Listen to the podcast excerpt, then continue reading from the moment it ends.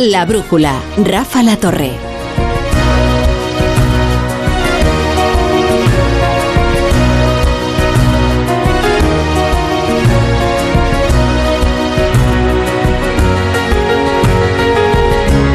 A las 11, las 10 en Canarias, venimos los de la brújula para recoger los pedazos del día y ahora vengo yo a hablarles de la sedición. Después de que hayan recuperado su sistema cardiovascular de la prueba a la que le ha sometido España. Durante tres minutos, ¿eh? la selección española ha estado eliminada del Mundial. Así que ni siquiera hubiera tenido hoy ese consuelo. Qué prisa se han dado sus señorías hoy, ¿eh? Esta vez no ha habido tan ganas ni enfrentamientos en el Congreso de los Diputados. Votaron a favor o en contra de la derogación del delito de sedición, nada menos, y corriendo se fueron a ver el fútbol. No fuera a ser que se perdieran los himnos que no diera tiempo a la previa con las cervecitas y las olivillas. La premura con la que se ha tramitado algo tan grave, tan grave como la derogación del delito de sedición es clamorosa y desde luego contrasta con la paciencia bíblica con la que el gobierno demora la necesaria corrección de la ley del sí es sí como si existiera mayor urgencia social por hacer desaparecer del Código Penal el delito que los independentistas han prometido volver a cometer que taponar las fisuras de una ley deficiente que ha beneficiado penalmente ya a medio centenar de delincuentes sexuales. En el Congreso el debate sobre la sedición fue el previsible, con un gobierno enrocado en la pacificación de Cataluña, como si el Código Penal, en lugar de un instrumento punitivo, fuera una solución balsámica. El Gobierno está haciendo hoy deprisa, corriendo, poniendo un pleno a los dos días de convocarlo, intentándolo tapar con un partido de España. ¿Por qué? Porque saben que esto es una infamia. Porque ¿qué gobierno se esconde de sus leyes? El gobierno de Pedro Sánchez hace política en Cataluña. Todo lo contrario a lo que hacen ustedes, señorías de la derecha. Político, política con el Código Penal en Cataluña. Así se encaraban Inés Arrimadas y Felipe Sicilia, de Ciudadanos y del PSOE. En el segundo trámite parlamentario, que la derogación de la sedición ha superado gracias a los votos de todo el acorazado Frankenstein. 185 diputados, dos menos que los presupuestos generales del Estado. Una cifra, desde luego, considerable. ¿eh? En un pleno en realidad de vergüenza, en el sentido estricto, ¿eh? a la hora de comer, en un día en que España se la jugaba en el Mundial, con el hemiciclo desolado, la bancada azul del gobierno casi vacía, como si lo que allí se estuviera dirimiendo fuera una minucia o una bagatela. Pues bien, digo que mientras la selección española lucha para conseguir el primer puesto en la clasificación, el señor Sánchez lucha para derogar una ley que estamos defendiendo todos los españoles de buena fe en nuestro país. La victoria de la selección será una alegría para todos y la victoria de Sánchez hoy en el Congreso será una alegría solo para los partidos independentistas de Euskadi y de Cataluña. Acertado a medias con el pronóstico Alberto Núñez Feijó es verdad que Sánchez ha cobrado una victoria en el Congreso de los Diputados, pero no así la selección española. Hombre, es que es mejor comentarista, eso es verdad, el ¿eh? mejor comentarista de fútbol es Mariano Rajoy, que Alberto Núñez Fijo. Por cierto, que tengo ya aquí recién salida del horno la esperadísima crónica que Mariano Rajoy publica después de cada partido en el debate y no, no, no, defrauda, claro. Dice, Alemania es Alemania, aún eliminada. Así comienza. ¿eh? Eh luego hay un, luego hay un párrafo que está, es muy divertido, que es en el que pronostica cómo nos va a ir a España. Dice, de momento estamos en octavos de final y conviene saber en dónde estamos exactamente. Si hubiéramos sido primeros de grupo, en semifinales jugaríamos no se sabe con quién, pero en octavos nos hubiera tocado Croacia y en cuartos Brasil. Así nos toca Marruecos en octavos y en cuartos casi seguro Portugal. ¿Cuál es más fácil o más difícil? Vaya usted a saber. Pero las cosas son como son. Estas son las célebres tautologías marianas que están causando furor. ¿eh? Es verdad que pocas veces un columnista había adquirido un estilo tan reconocible en tan poco tiempo. Uno, desde luego ponen el comentario de texto de la selectividad, ponen un texto de Mariano Rajoy lo van a identificar inmediatamente los, los alumnos. Pero bueno, nos hemos perdido. En algo ha acertado Alberto Núñez Fijo, ¿eh? que continúa en su, con su roadshow eh, y hoy hablaba desde Albacete, España no ha ganado ni al fútbol ni a la política. Al menos en el Mundial se ha clasificado para octavos, pero por lo demás continúa con asombrosa placidez democrática una reforma del Código Penal a la medida de los últimos sediciosos que se levantaron contra el Estado. Esta transacción personalísima de Pedro Sánchez no ha provocado ninguna deserción en el socialismo. Ninguna entre la dirigencia, se entiende, entre la militancia, no se ha consignado que se haya producido un aluvión de bajas y, entre la votancia, pues ya se verá. Si hay alguien de entre los socialistas que ha criticado la eliminación del delito de sedición, aunque es una reliquia. Mañana se emitirá en espejo público de Antena 3 una entrevista al expresidente Felipe González y hemos podido escuchar un avance. Esto no es no son desórdenes públicos. Por tanto, si han pretendido tipificar lo que ocurrió entonces, la, tipificación ni se ajusta a la realidad ni tiene comparación con ninguna de las legislaciones europeas. Por cierto, que seguro que recuerdan las palabras del varón aragonés Javier Lambán, que les trajimos ayer a la brújula, esa impugnación de Pedro Sánchez, que decíamos, esto no es un pellizquito de varón, no, esto sí que es una crítica frontal y en toda regla. Aquello tan sugerente y bien argumentado, de que mejor le hubiera ido a España si Sánchez no hubiera ganado las primarias del PSOE. Esa ha sido la crítica más rotunda e inequívoca a la que se ha enfrentado el sanchismo desde que logró planchar el partido y modelarlo a la medida de su líder. Pero poco ha durado. Algo más de tiempo del que España ha estado fuera del Mundial, pero poco más. Javier Lambán hizo inmediatamente examen de conciencia y hoy ya se ha sometido al acto de contrición, propósito de enmienda y hasta todo el sacramento. Dije algunas eh, palabras que fueron manifiestamente eh, inoportunas, eh, que fueron manifiestamente desafortunadas, porque daban lugar a interpretaciones que en modo alguno tenían que ver con lo que yo quería, quería decir. La verdad es que resulta bueno, es bastante lastimero de escuchar. Manifiestamente lastimero de escuchar. ¿Cómo sucede cuando alguien se disculpa por algo en lo que tiene razón? Eh, ver a alguien disculparse por tener razón es un espectáculo bastante deprimente siempre.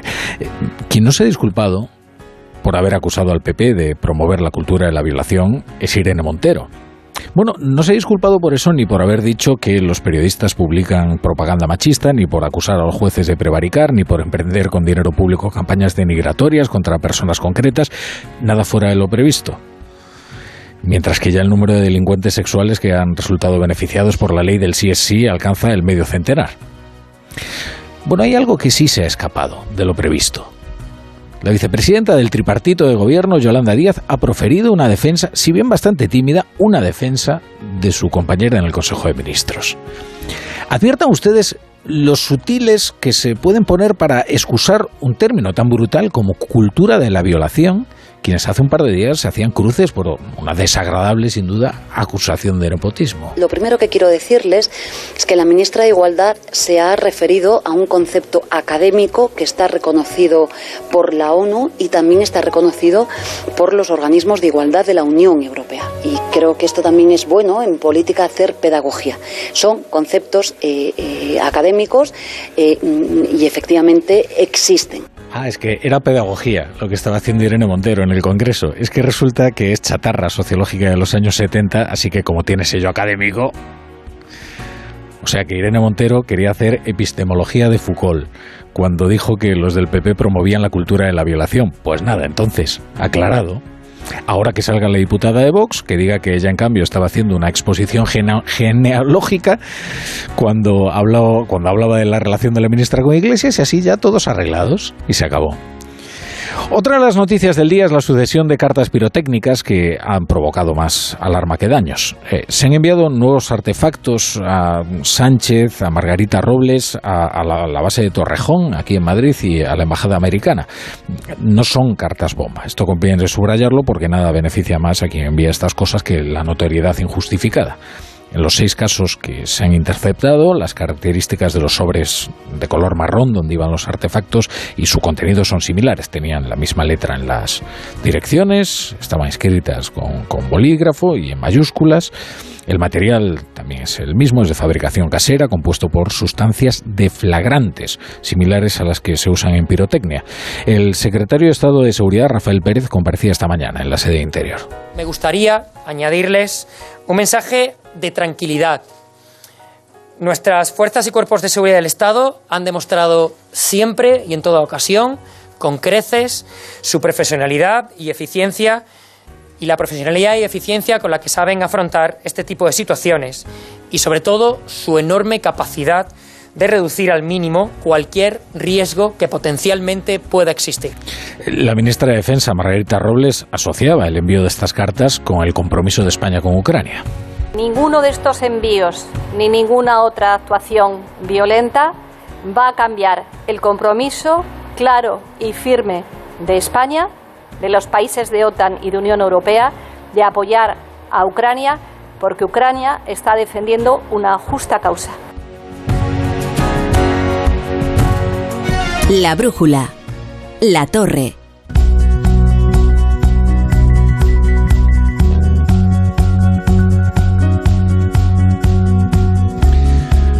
Amamos el otoño, ya hechos a la rutina y con un vago recuerdo del verano. Amamos la buena cocina y como patatas y jolusa, amamos las patatas.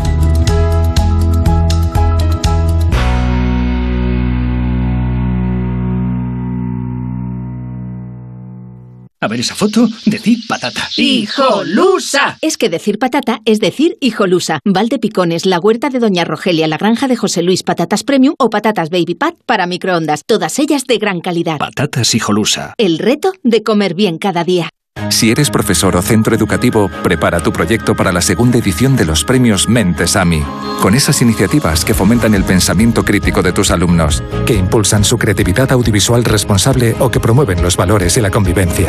Encuentra toda la información en mentesami.org. Queremos reconocer tu labor para que los más jóvenes desarrollen habilidades en alfabetización mediática e informacional. Fundación A3 Media. Hagamos juntos una sociedad más crítica y libre. La ONCE presenta el nuevo Rascalink, el primer rasca que compras a tu vendedor de la ONCE o en un punto de venta y que se juega con el móvil. ¿Rascar mi móvil? ¿Con la foto de mi perrita Luna disfrazada de princesa? Jamás de los jamases. No, se rasca el boleto, se escanea con el móvil para jugar a uno de los tres divertidos juegos disponibles. Y si ganas un premio, tienes que llevar el boleto al punto de venta para cobrarlo. Bueno, pero a mi Luna no la rasca nadie. ¡Guapa! Nuevo Rascalink de la ONCE. Gana hasta 100.000 euros mientras juegas. A todos los que jugáis a la 11, bien jugado. Juega responsablemente y solo si eres mayor de edad. Un viaje es mucho más que desplazarse de un lugar a otro. También es componer una canción o escribir historias que nos hagan viajar. Un viaje es crear una receta única. Y muchos de estos viajes han comenzado con una botella de Ramón Bilbao. El viaje comienza aquí. Sonora. Historias originales en audio para quienes aman el entretenimiento. Una investigación policial es algo muy parecido a un puzzle. Las víctimas cuentan que las abordó a punta de pistola y las trasladó a otro lugar para violarlas. Un enorme rompecabezas en el que primero hay que buscar los bordes. Su método era este, raptar a una mujer a punta de pistola y trasladarla a otro lugar para cometer la agresión sexual. Es este, es este, al 99%. Es decir, hasta dar con el malo. Mon. Descarga la aplicación de Sonora en tu móvil y disfruta de grandes producciones en audio por solo 4,99 al mes. Tienes 15 días de suscripción gratis. Sonora, películas, series y documentales para la gente que escucha. En Onda Cero, La Brújula, Rafa La Torre.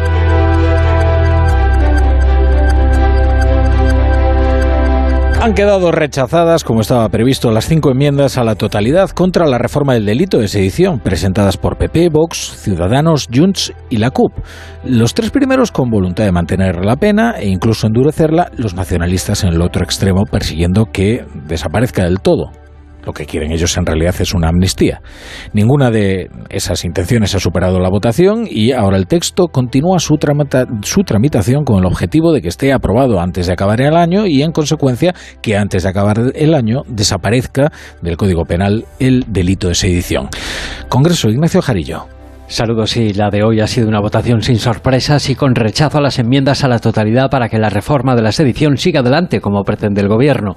La oposición lamentaba que Sánchez haya sobrepasado todos los límites para seguir teniendo el apoyo de Esquerra y Bildu. Y el delito de sedición volverá al Código Penal. ¿Por qué? Porque saben que esto es una infamia, intentándolo tapar con un partido de España, porque ¿qué gobierno se esconde de sus leyes? Es favorecer ese efecto llamada al golpe de Estado sea una realidad. PSOE y sus socios independentistas se defendían esgrimiendo unos que todo lo que sea hablar es mejorar, decía Felipe Sicilia. El gobierno de Pedro Sánchez hace política en Cataluña. Y otros, como la portavoz de Esquerra, Tellechea, no ocultaban sus objetivos. No nos conformamos con nada que no sea la amnistía, la autodeterminación y la independencia. Muchas gracias. La reforma del delito de sedición sigue adelante ahora con las enmiendas parciales. Hoy tenemos una brújula con un formato peculiar, pero no queremos privarles del análisis de nuestros tertulianos, así que hemos montado una microtertulia. Es también un formato bastante, bastante peculiar, pero sobre todo para analizar lo que ha dado de sí hoy el Congreso, que se sometía a una cita realmente importante. Creo que ya tenemos al otro lado de la línea a Sergi Sol desde Barcelona. ¿Qué tal, Sergi? ¿Cómo estás? Buenas noches. Muy bien, buenas noches. Eh, luego de, este- de esta noche, digamos, de tensión y emoción, creo que mucho más, mucha más tensión y emoción eh, que la que se ha vivido hoy en el Congreso, porque digamos que las cartas estaban todas ya repartidas, ¿no? Y no creo que, que el resultado sea una, una, vamos a una sorpresa para nadie, ¿no? La tensión que se ha vivido en el Congreso era para salir pitando y no perderse ni el saque inicial, ¿sabes? Sí, sí, pero un- una cosa es lo de... lo- yo, yo, si estoy anona- anonadado, ano- anonadado es no por lo de hoy, que lo que yo creo que era bastante previsible, sino por lo que ha acontecido estos días en el Congreso con Irene Montero, ¿no? Um, eh, te escuchaba ayer con esa editorial, que yo creo que podrías sus- suscribir buena parte de ella, por no decir el 90%, mm, so- solo, solo tal vez con un matiz. A mí lo que... lo que me sulfuró de la, del, del ataque de a, Irene Montero fue no, no, no esa acusación de nepotismo. A mí lo que me, me pareció fuera de lugar, y vas a entender por qué te lo digo, fue cuando le dijo que ella había, hecho, había legislado precisamente para beneficiar a los, a los violadores, que es justamente lo mismo que creo que ha hecho Irene Montero luego, ¿no? Hmm. Contra, contra el Partido Popular, ¿no? Cuando atribuía otra calumnia también, ¿no? Que era pretender pues que el Partido Popular, porque puedes discrepar con el Partido Popular con muchísimas cosas, ¿no? Que pues que, que, que, que promovía esa, que promovía la cultura de la violación, por tanto las violaciones, ¿no? Parece Sí. que pues son dos, son dos, dos, dos frases, dos de, de la misma guisa, ¿no? Y me parecen las dos absolutamente reprobables. Oye, pero vamos a abordar el, el tema del día. Vamos a volver a, a este pleno en el que la derogación del delito de sedición ha pasado su segundo trámite. ¿Tú crees que este es el preludio para la reforma del delito de malversación o crees que ahí ya no va a llegar tan lejos Pedro Sánchez a pesar de que sus socios sí se lo sigan reclamando? Bueno, eh, em, la intención mm, a, a buen seguro que era que era esa. Creo, por lo que yo tengo entendido en las conversaciones que se había, que se había mantenido, porque esto ha sido un pacto, no ha sido de sopetón, ha sido un pacto pues de, larga maduración, con muchos nervios por ambas partes. En la parte Esquerra Republicana con notables ne- nervios, hasta el último momento dudaron del compromiso de, de- Pedro Sánchez.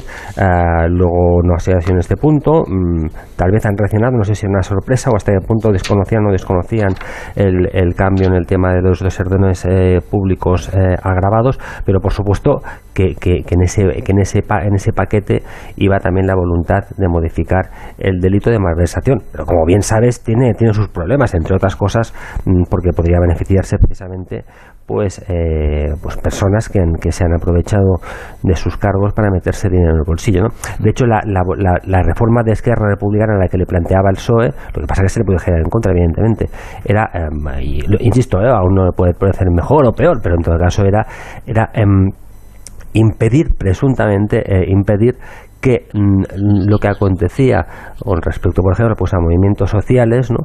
que en un momento dado pues pudieran eh, desobedecer esta, esta o otra ley o plantarse ante esto o el otro, eso que eso pudiera ser a- que eso pudiera ser imputable como malversación de una manera o de otra. Esa era la voluntad de Esquerra Republicana y parecía ser que el PSOE la compraba, también la compraba porque para el PSOE tenía otros otros beneficios, ¿no? Como por ejemplo el asunto, el conocido asunto de, de Griñán. ¿Cómo va a acabar? Pues parece que se ha complicado la cosa.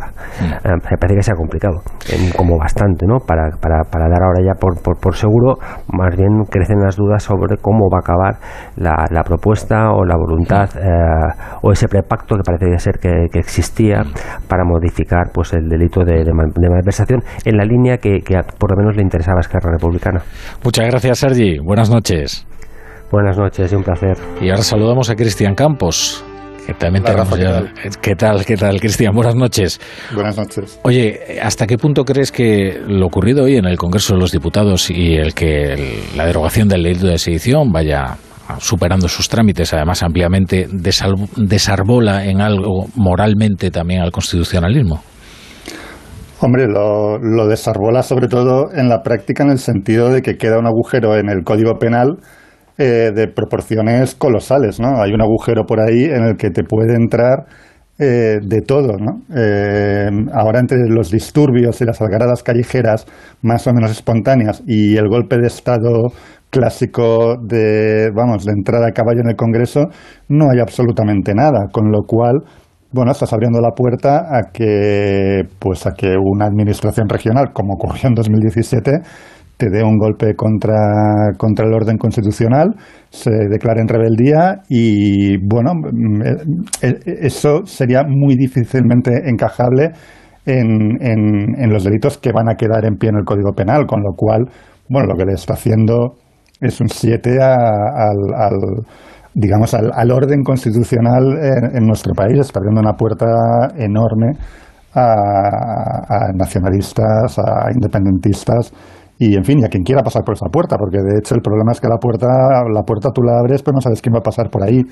Y a lo mejor dentro de 10 años el problema lo tenemos en otro punto, ¿no? No, no, no está en el nacionalismo o, o en, no sé, en la extrema izquierda, ¿no? A lo mejor lo tenemos por otro lado. Mm. Con lo cual, yo creo que es una imprudencia colosal. Bueno, en Estados Unidos, precisamente en el otro lado, acaban de condenar, además, a una pena elevadísima por sedición, a unos señores que entraron en el Capitolio.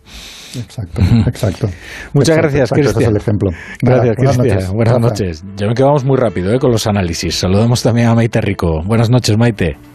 Hola, buenas noches, Rafa. No sé si has podido ver la imagen del Pleno, pero resultaba bastante desolador, ¿no? Ver eh, las bancadas vacías, como si ahí no se estuviera dirimiendo algo de, tal relevancia, ¿no? Como una reforma del Código Penal.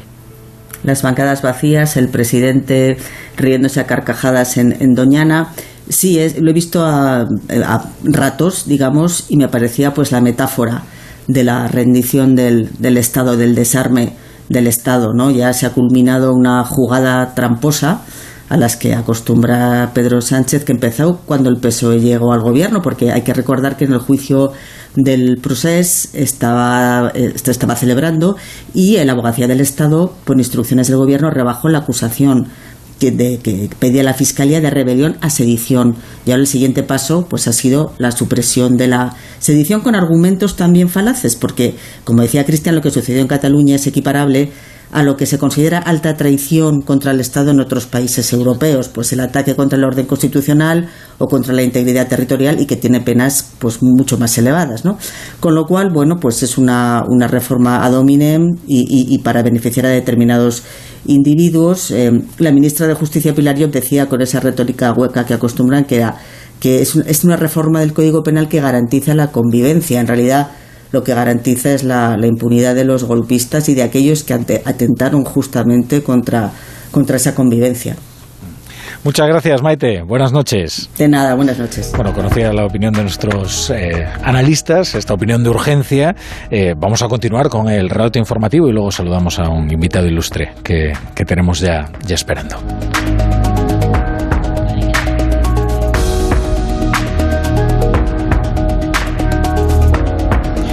A lo largo del día se han detectado nuevas cartas incendiarias similares a las enviadas ayer a la Embajada de Ucrania, que provocó heridas leves a un encargado de seguridad y a una empresa zaragozana de fabricación de armamento.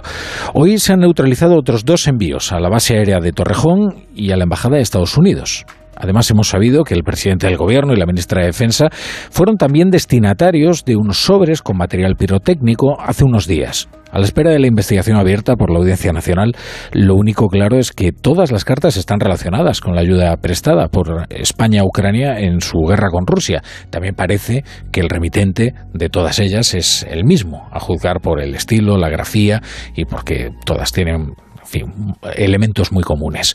Informa Arancha Martín. Ha sido un goteo a lo largo de toda la jornada, pero la investigación lleva ya una semana en marcha, desde que el jueves pasado se recibió en la Moncloa el primer sobre con material pirotécnico dirigido al presidente. Y hasta ahora se ha podido constatar que todos los envíos que proceden de España tienen características similares, según explica el secretario de Estado de Seguridad. Son sobres de similares eh, características, de eh, color marrón, y respecto a su procedencia, existen indicios que apuntan a que la procedencia viene del propio territorio español. Incluso uno de los paquetes podría concretar algo más el origen. El contenido es material pirotécnico que produce una llama súbita, pero no una explosión destructiva. A la ministra de Defensa, a la que el envío que le dirigían también a ella le ha pillado precisamente en Ucrania, ha sido la primera que ha verbalizado la relación de estos envíos con la ayuda española ante la invasión rusa. Ninguno de estos envíos ni ninguna otra actuación violenta va a cambiar el compromiso de apoyar a Ucrania porque Ucrania está defendiendo una justa causa. En cualquier caso, Interior ha hecho un llamamiento a la calma, ya se ha reforzado la seguridad, sobre todo en las legaciones diplomáticas y en organismos y edificios públicos. No cree Interior necesario elevar el nivel de alerta antiterrorista. Desde Estados Unidos, Joe Biden se declara dispuesto a reunirse con Vladimir Putin si es para hablar del fin de la guerra en Ucrania. Palabras del presidente norteamericano después de recibir en la Casa Blanca al francés Emmanuel Macron, uno de los pocos interlocutores que le quedan al mandatario ruso. Ya les habíamos contado que el contacto con el mundo libre que tenía Vladimir Putin es Emmanuel Macron, que hablaba periódicamente y habla periódicamente con él. Ahora pretende convencer también Macron a Joe Biden de que se siente en una mesa con el autócrata ruso. Corresponsal en Nueva York, Agustín Alcalá. Mucho abrazo, sintonía, besos y sonrisas durante la visita de Estado que está realizando Emmanuel Macron a la Casa Blanca, donde Joe Biden ha recibido al presidente galo para honrar la histórica relación entre ambas naciones que se remonta al apoyo francés durante la Guerra de la Independencia norteamericana. Cuando han terminado de darse besos y estrecharse las manos, Biden y Macron han hablado de China, de Ucrania, del incremento de los bombardeos rusos y aunque en un principio el presidente norteamericano ha señalado que no estaría dispuesto a hablar con Vladimir Putin, luego ha explicado que solo lo haría si el ruso propone terminar con la guerra. En ese caso, tras consultar con mi amigo francés y con mis amigos de la OTAN, estaría dispuesto a escuchar lo que Putin tiene que decir. Esta noche cena de gala con langosta del estado de Maine y música del baladista afroamericano John Batiste. Vamos con la economía. El BBVA mejora al alza su pronóstico de crecimiento para España. Es una de las pocas entidades que desde hace tiempo tiene una previsión optimista para la economía española en 2023 eleva dos décimas el crecimiento para este año y el que viene hasta el 4,6% y el 1,2% respectivamente. La economía resiste más de lo esperado, por tanto, a juicio del BBVA. A corto plazo el escenario es menos pesimista, pero a largo plazo la incertidumbre no impide descartar que la actividad atraviese más adelante por una ralentización difícil de pronosticar. Patricia Gijón. Los riesgos están ahí, son numerosos y no se puede descartar nada. De momento, la economía española resiste. El BBVA espera que la actividad en la recta final del año se mantenga en niveles similares a la del tercer trimestre. Juega a favor la buena evolución del empleo por ahora y los fondos europeos. La entidad es la primera que revisa al alza sus previsiones, aunque sea por unas décimas para este año y el que viene. Su economista jefe, Jorge Sicilia, aleja de momento la posibilidad de entrar en recesión. No obstante, no se puede descartar en el futuro por el agotamiento del turismo y por el efecto arrastre de otras economías europeas. La, desaceleración en este contexto internacional que, les estamos contando, pues, pues obviamente es, es inevitable, pero, pero en este contexto esa desaceleración pues está, está siendo un poquito más suave que la que contemplábamos hace, hace tres meses. El BBVA advierte de la pérdida de competitividad y de poder adquisitivo por una inflación que continuará alta en los próximos meses, los tipos de interés también afectando al gasto de los hogares. Recomienda a la entidad un pacto de rentas y acelerar la ejecución de los fondos europeos. Otro importante dato de este jueves es el desempleo en la eurozona que ha bajado en octubre a su suelo histórico, el 6,5%. Una estadística favorable en la que España, desde luego, no contribuye precisamente en positivo, porque nuestro país cierra la tabla con un paro que supera los 12 puntos porcentuales. España sigue siendo campeón del paro y este es un título que va revalidando año tras año, con un paro estructural que es estrictamente insoportable. Si se trata de los menores de 25 años, la tasa de paro en España alcanza el 32,5%. Bruselas, Jacobo de Regoyos. Durante el pasado mes de octubre nadie tuvo más paro que nosotros, un 12,5% exactamente, incluso Grecia, que nos disputa a menudo ese farolillo rojo, está esta vez mejor que España con un 11,6%. Los países con menos paro son Alemania y Polonia, 3% ambos, y la República Checa, 2,1%. A nivel europeo, el paro marca mínimos históricos. En el mes de octubre ha caído una décima hasta el 6,5% en la zona euro y en el conjunto de la Unión Europea, tras caer otra décima, es el 6%. Son cifras nunca vistas. El comportamiento del empleo confirma así su tendencia positiva pese a la desaceleración económica y a la recesión técnica que se prevé. Las europeas están ligeramente más en paro que los hombres, el 6,4 frente al 5,7% en la eurozona, y los jóvenes son los que más difícil lo tienen para encontrar trabajo. Su tasa de paro entre los menores de 25 años es del 15,1% en los países que comparten moneda y en España es más del doble, el 32,5%. Hay que hablar del suicidio frente a la superstición que decía que el hablar de los suicidios en los medios de comunicación producía un nocivo efecto de emulación. No, hay que hablar del, suicidio porque se ha convertido en un problema de primer orden. De hecho, aumentan los menores con ideas y tentativas suicidas. Los que deciden quitarse la vida y dar ese paso se han multiplicado en la, en la última década. Y la mayoría de esas conductas se concentran en los últimos tres años, en tiempo de pandemia. El perfil más común adolescentes en una horquilla de edad entre los 13 y los 17 años, de familias migrantes y, y también víctimas de abusos. Son, son parte de las conclusiones de, de, un preocupante estudio de la Fundación ANAR que ya nos cuenta en su crónica Diana Rodríguez. Datos demoledores como que en la última década la Fundación ANAR ha evitado al menos 3.000 intentos de suicidio ya iniciados de menores, una conducta que se ha multiplicado por 26 y por 24 en el caso de la ideación suicida. Solo este 2022 han intervenido en cerca de mil casos. Los principales problemas asociados a la conducta suicida de niños y adolescentes son la violencia y la salud mental, y en menores de 10 el acoso escolar y el maltrato intrafamiliar. Benjamín Ballesteros es el director de programas de la Fundación ANAR. Estamos hablando de 3.097 que ya estaban en situación totalmente extrema. De no haber intervenido inmediatamente ya no estarían entre nosotros. Y en el 45% de los casos, explica Diana Díaz, directora del teléfono ANAR, juega un papel importante Internet. En los propios chats se está justificando esa ideación y esos intentos de suicidio. A veces piden perdón, incluso se despiden. Adolescente de 13 años e hija de migrantes es el perfil más común y 7 de cada 10 llevaban más de un año con el problema antes de teclear el teléfono ANAR. Superamos ya las once, las once y media, las diez y media en Canarias y ahora enseguida leemos los periódicos.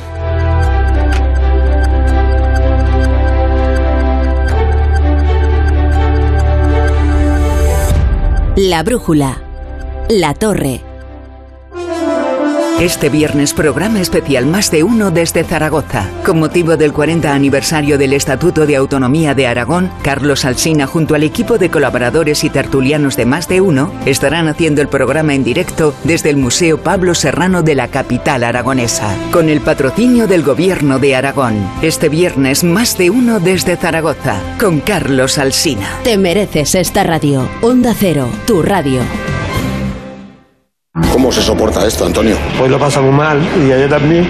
Necesita que le ayuden porque no puede más. No te quiero decir si limpia mucho o limpia poco, pero aquí dentro, no, mal. Me da igual lo que tú digas. Pero mal, mal, mal. Pesadilla en la cocina, hoy a las diez y media de la noche en La Sexta. Ya disponible en A3 Player Premium.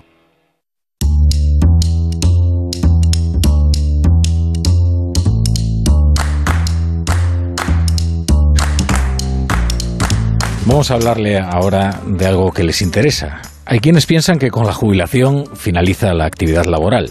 Esa puede ser una opción, pero no la única. Hay muchas más y cuando se llega a esa etapa hay que decidir cómo ocupar ese tiempo, si es que antes no lo tenías decidido de antemano. Nunca pensé en la jubilación, la verdad. No, es raro pensar, no lo sé. Yo, yo la verdad no pensé, ¿no? Una cosa como cuando joven era una cosa muy lejana, ¿no? Yo lo que quería realmente era desarrollar, profesionalmente me refiero, pues mi profesión, ¿no? Desarrollarla, ¿no? Esa profesión de José Manuel de Ben era ingeniero de telecomunicaciones y optó a su jubilación por continuar desempeñando sus capacidades haciendo algo que siempre existió, pero que ahora se llama de otro modo con sus distintas versiones. Emprender es una palabra reciente, ¿no? Porque antes era ser una empresa, ¿no? Pero yo creo que no solamente es el el terreno empresarial, ¿no? Emprender es empezar una cosa con un objetivo, ¿no? Por ejemplo, yo, eh, yo estoy empezando a aprender a tocar el piano, ¿no? O sea, a hacer música, que no lo he hecho nunca. Sonríe su interlocutora, la actriz Tonia Costa, que interviene en este podcast de Mafre dentro de una serie de espacios bajo el título Hay vida más allá de los 65 años. Viajar, estudiar o emprender, como quiso hacer José Manuel, creando una empresa de impresión 3D sostenible con el medio ambiente. Hombre, yo creo que, que esta sociedad tenemos que mejorarla. Yo tengo nieta, ya sé por quién lo hago, pero vendrán después, ¿no? O sea, está clarísimo. No es suficiente con trasladar potencial y aptitud a su actividad empresarial, también compromiso social. Y si no fuera suficiente, José Manuel, con 72 años, tiene más proyectos en mente. Estoy trabajando ahora mismo en un tema nuevo que todavía no, no está muy concretado, con lo cual tampoco pero quiero. ¿Me lo contarías? Sí, bueno, ¿Me la, sí, contarías mira, de qué va? La, la idea va de comunidades energéticas. ¿Tú también quieres hacer cosas increíbles después de jubilarte? Bueno, pues traslada ya tu plan de pensiones a Mafre y súmate al programa Tu Futuro, la gestión de planes de pensiones que se adapta a ti. Ahora con hasta un 4% de bonificación por traslado. Infórmate en tu oficina y si quieres descubrir más historias inspiradoras, entra en mafre.es barra hay vida más allá de los 65. En Onda Cero, La Brújula, Rafa La Torre.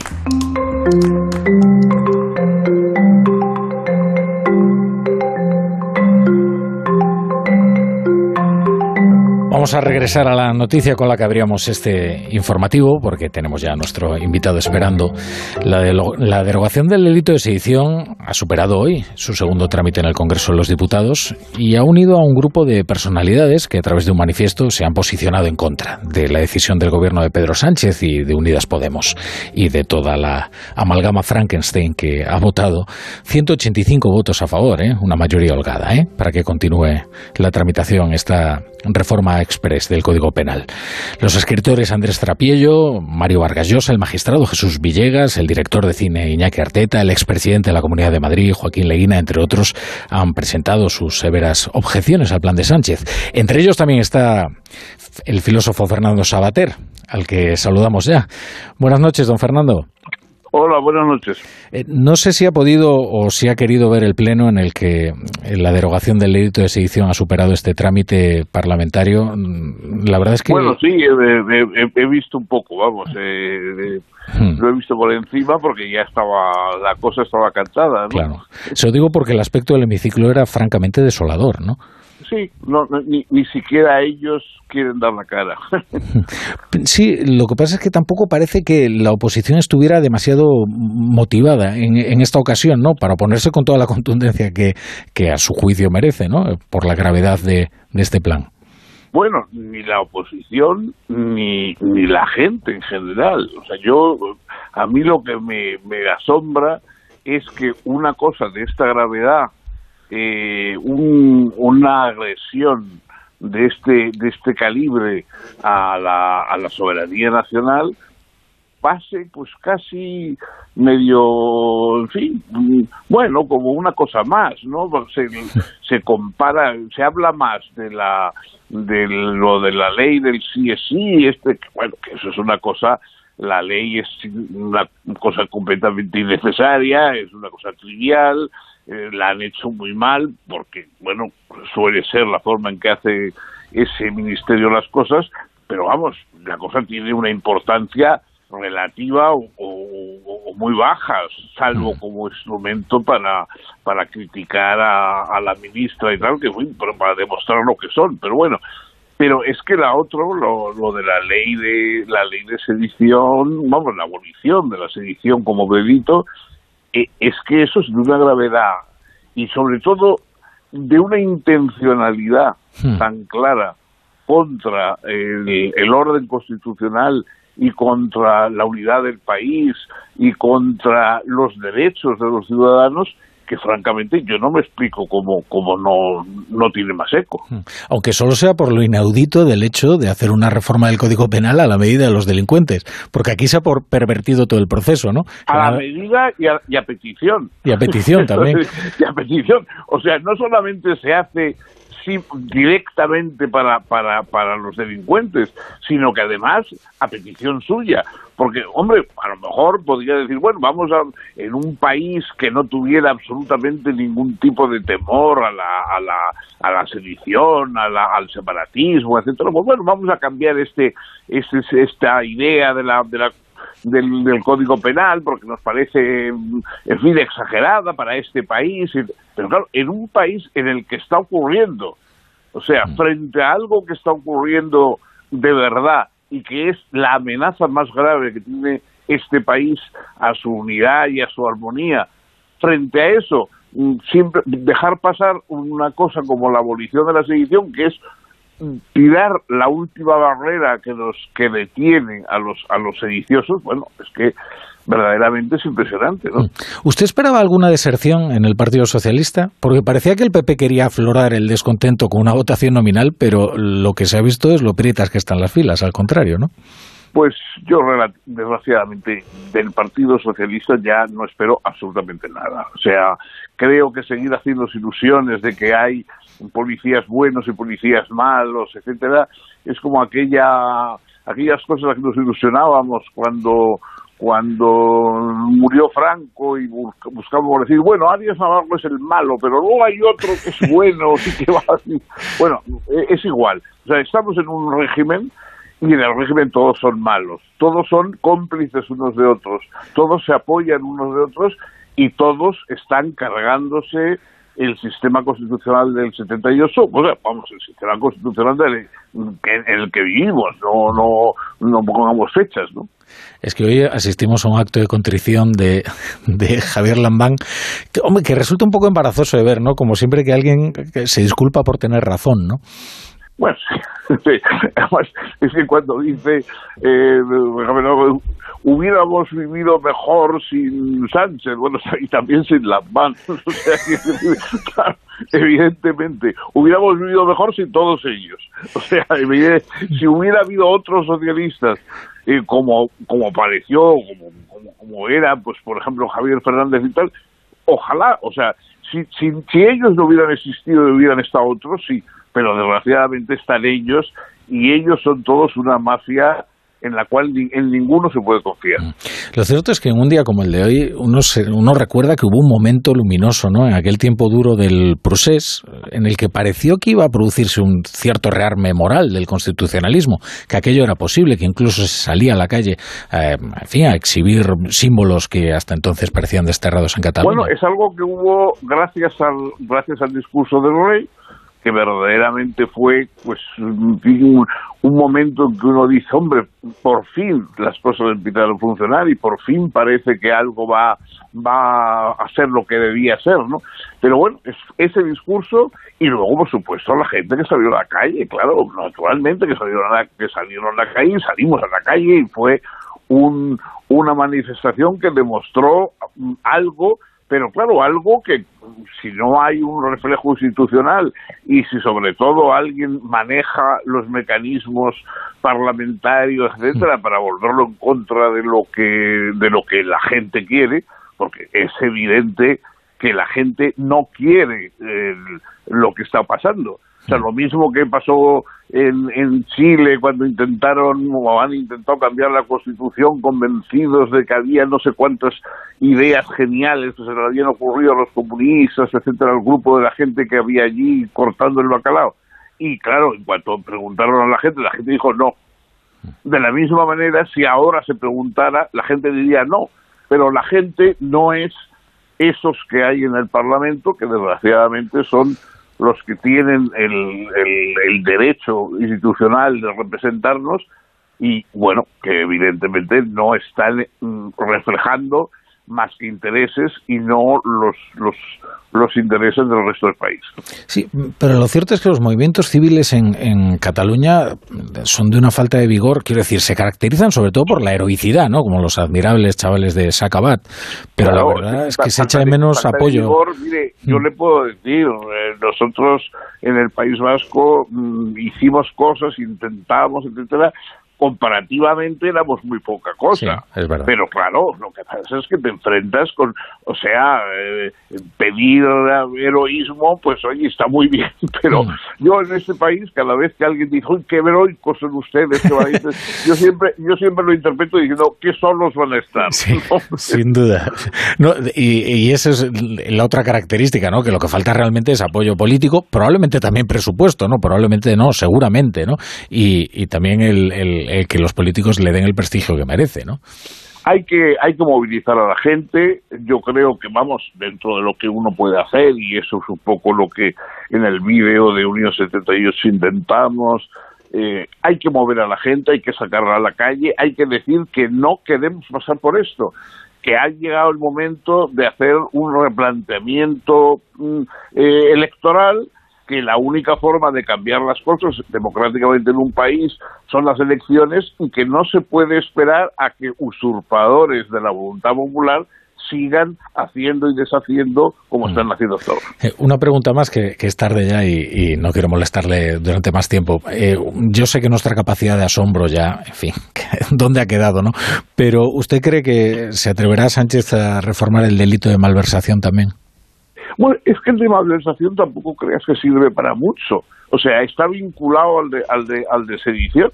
O sea, si, si ya no hay sedición, ¿para qué va a haber malversación? Si la malversación se utiliza para pagar la sedición. O sea que yo mm, no sé, claro, por supuesto, vamos, se puede cambiar si es para la, para para eh, indultar o para asegurar el indulto de, de los de, de los golpistas catalanes, etcétera, pues se reforzará. Pero en realidad mm, es, es lo de menos, es un apéndice de la sedición. O sea, la- diferencia entre ese el, el- intento de acabar con el con el delito de sedición.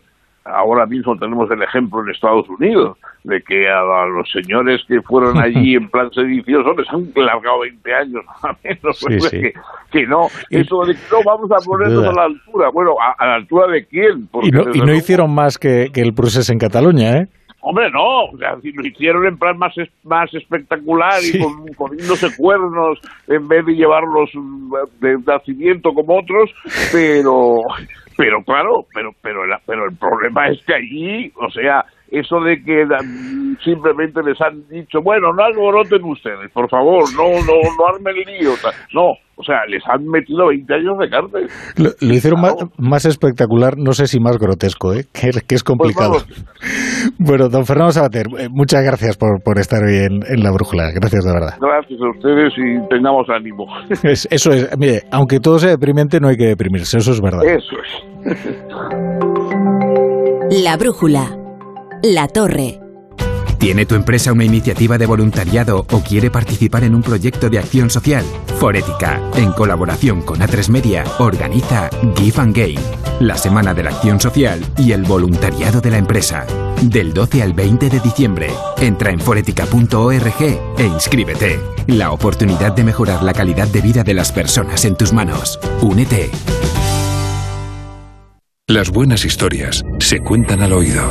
Es el Totorriina de, de la mafia gallega. Bruto, cerrado, desconfiado, impulsivo, violento. Era un indeseable. Y si no se dedicase a la coca, seguramente seguiría siendo un cabronazo, porque era su forma de ser. Lo que menos me imaginaba yo es que- que podría estar haciendo descargas de cocaína de un volumen tan grande. Señoría, yo no puedo vivir sin esto. Es que necesito descargar adrenalina, necesito que la policía me pise los talones. Carlines. Descarga la aplicación y escucha todo su catálogo por 4,99 euros al mes o 39,99 al año. Tienes 15 días de suscripción gratis.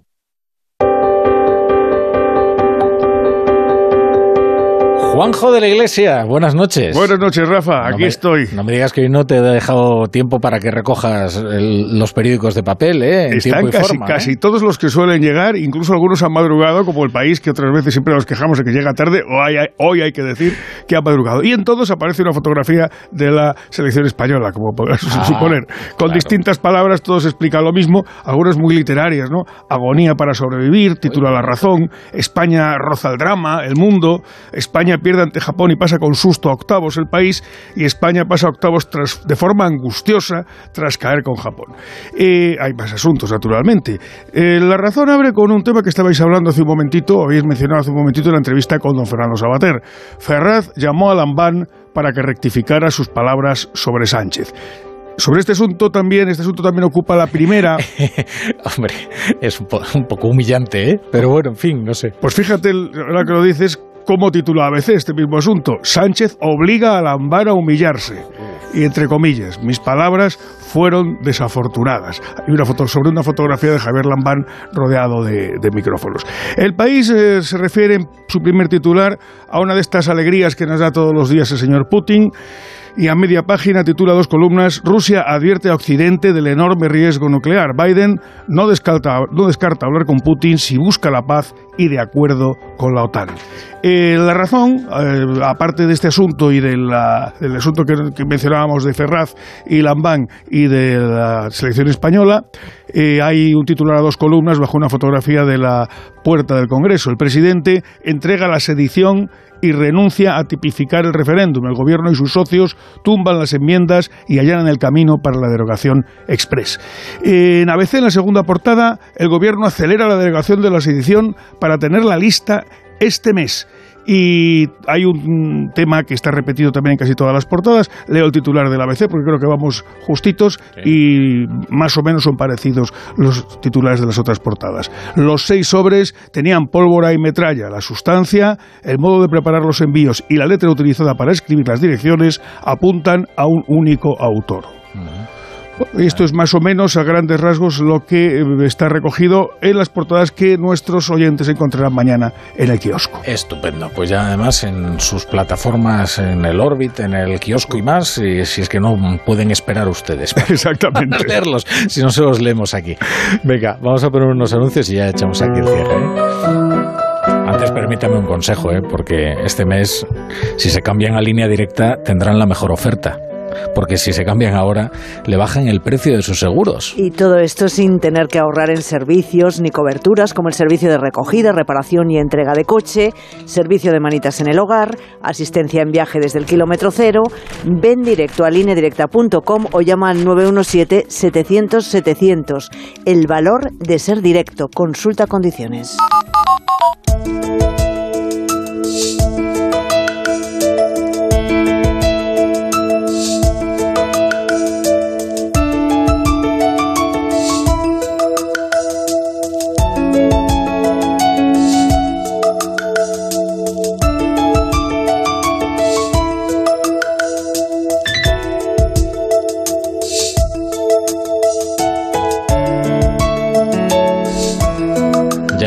Llegado Chapu a Pabolaza con las llaves para echar el cierre. Hoy estás a tus anchas, ¿eh, Chapu? Buenas noches. Estoy muy bien aquí en este estudio no rompas nada, ¿eh? solitario de medianoche. Siempre tengo problemas con el mobiliario. No digo que no tienes que apartar a tertulianos, ¿no? Para que te dejen, en fin, alcanzar la verja para echar el cierre aquí. No, no, claro. Efectivamente, estoy, estoy perfectamente. Estupendo. Como japones en el área. Como, oye, qué equipo, ¿eh? Sí, sí. Eh, es candidato, ¿eh? Sí, de eso voy a hablar, ¿eh? ¿Ah, sí? Sí. Yo decía antes que es un equipo de videojuego, ¿no? Japón solo nos lo encontrábamos en el fútbol, en los videojuegos, pero de repente, ¡ah! Es una potencia futbolística. Claro, pero no, no, te robo más tiempo. ¿Qué traes apuntado en el cuaderno, Chapu? Pues mira, traigo apuntado el esfuerzo por seguir el mundial que estoy haciendo. Un poco como un ejercicio estético y moral, un poco cuando, como cuando me siento a leer a Joyce. En este mismo esfuerzo, los diputados votaron a todo correr la sedición para irse a ver el fútbol. España-Japón. En tres minutos nos helaron el alma. España juega mucha gente con nombres que terminan en I. Pedri, Rodri, Gaby. ¿Cómo van a ganar a unos tipos que se llaman Tanaka, Takekubo, Ikutura y Nagatomo? Si me he visto pronunciando la anidación de Japón y parecía un oficial de la aviación japonesa en Tora, Tora, Tora. ¡Ay, Japón! Un país sensible, muy limpio. Acuñan conceptos intraducibles para definir la postura del hombre ante el arte y ante el mundo. Me gustan dos especialmente. Mono no aware es la capacidad de conmoverse ante lo efímero. No habría que confundirlo con wabi sabi, que define lo inexplicable a la hora de entender la imperfección como parte de la belleza y que es un concepto naturalmente emparentado con el currismo de Curro Romero. Aquí tenemos lo de la cultura de la violación y los filoetarras, que significa, del griego, amigo de los etarras. A ver cómo, van a, cómo no van a ser en Bildu amigos de los etarras si muchos de ellos es que antes eran etarras. España celebra el pase a octavos y yo me digo, pero si ha perdido. Me acuerdo de cuando nos dieron los fondos Next Generation, después de la pandemia, y endeudábamos a los hijos de nuestros hijos, y a Sánchez le hicieron en Moncloa un pasillo de celebración los Sánchez Globetrotters. Celebremos, pues. Eh, Chapu, te iba a decir con Ichiba, pero es que solo se puede utilizar entre las 7 de la mañana y las 7 de la tarde más o menos porque significa lo mismo, hola, que buenos días, que buenas tardes, pero no vale para buenas noches, ¿sabes? Así que te diré como siempre, y es ya tradición en la brújula, hasta mañana. Siempre amanece.